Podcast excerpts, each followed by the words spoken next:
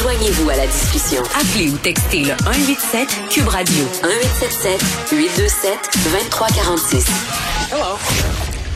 Des articles qui ont attiré mon attention en fin de semaine, notamment celui dans la presse sur les bébés brisés de la DPJ, là, qui mettait en lumière vraiment à quel point la pandémie avait exacerbé les problèmes euh, que vivent certains enfants en très bas âge dans leur famille. Là, évidemment, avec le confinement, le taux de signalement qui a baissé, là, on avait affaire à des bébés euh, qui ont été découverts entre guillemets par le système trop tard, là, des multiples fractures et tout ça. Euh, combiné à cet article de Radio Canada où on apprend là que bon, les jeunes de 18 ans euh, bon, auront droit de bénéficier du nouveau programme dont nous jasait le ministre Lionel Carman, le projet de loi 15, parce qu'on sait qu'à 18 ans, les jeunes de la DPJ souvent sont laissés à eux-mêmes, euh, savent pas trop quoi faire, puis souvent, ben, ça a des conséquences euh, pas super pour le reste de leur vie. Ces jeunes-là qui ont déjà eu une espèce de départ, euh, bon, malheureux souvent là dans l'existence. On jase de tout ça avec Jessica Côté-Guimont, qui est fondatrice du collectif des ex-placés de la DPJ. Euh, le gouvernement qui veut faire quelque chose, mais concrètement, comment ça va arriver? Jessica, bonjour. Bonjour. Bon, je veux qu'on se rappelle ensemble les recommandations de la commission Laurent, là, parce que ce qui s'est euh, dit notamment sur l'aide que reçoivent les jeunes après leurs 18 ans, ça a quand même été au cœur de plusieurs témoignages.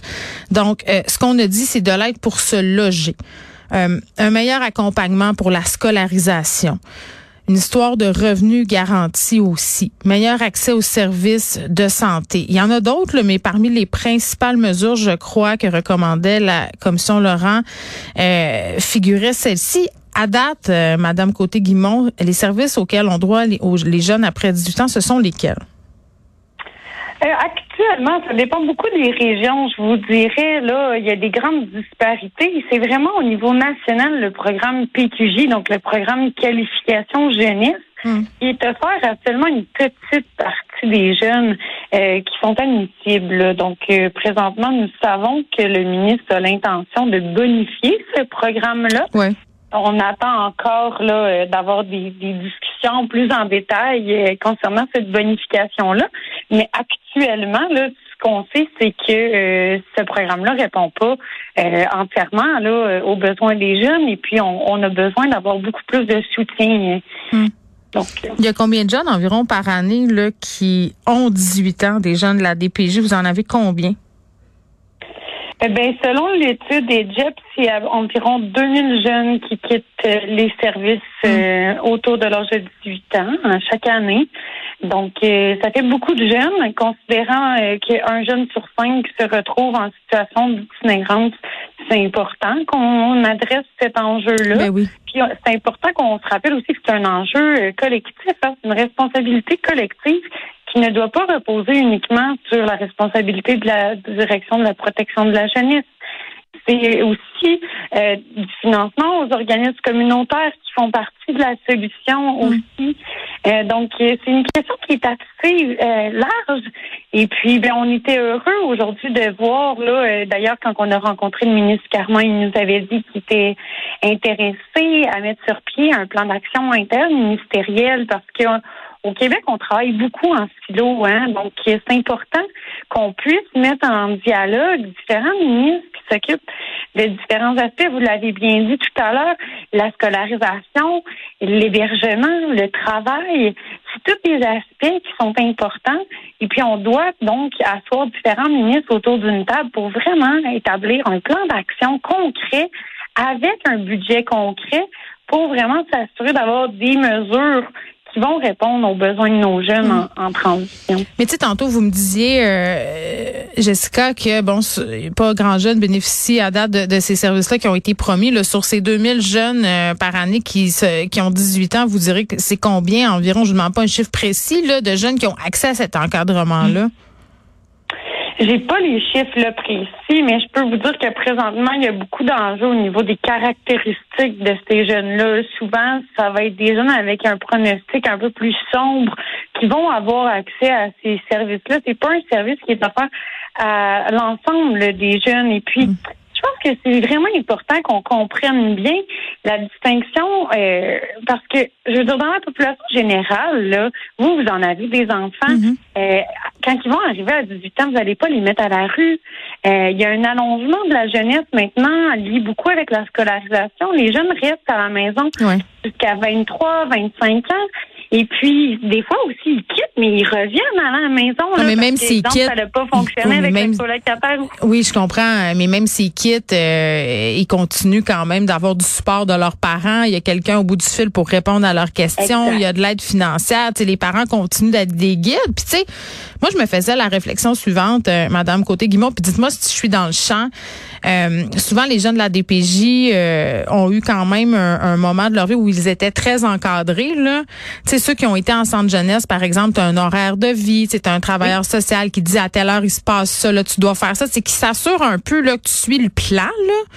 Puis là, du jour au lendemain, boum, tu sais, il se passe plus rien. C'est normal que ça vire mal. Là, c'est normal que les jeunes se disent, soit party, puis euh, euh, je vais faire tout ce que je veux, ou qu'ils soient complètement perdus là-dedans. Là.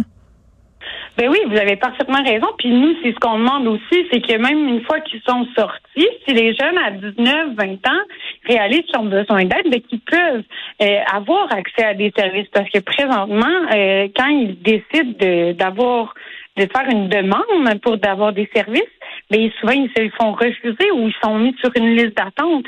Et puis vous avez raison là quand on dit il y a certains jeunes qui ont un besoin aussi de liberté, ben un besoin de complètement se détacher de la DPJ.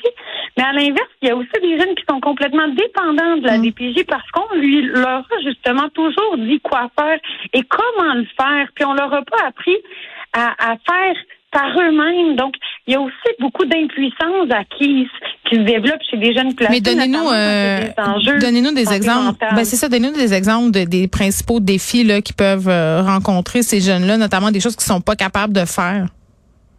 Ah ben je vais donner un exemple très concret. Ça peut être un jeune qui a besoin d'avoir des médicaments et puis juste aller à la pharmacie ou renouveler ses prescriptions, c'est trop difficile pour lui. Il a besoin d'avoir un accompagnement d'un intervenant qui l'accompagne pour ça. Et puis j'ai des jeunes qui présentement vivent dans la rue mm. parce qu'ils n'ont pas eu cet accompagnement-là et puis ils n'ont pas su euh, prendre euh, eux-mêmes leur vie en main. Donc leur problème de santé mentale se détériore. Exactement. Mais oui, bien sûr.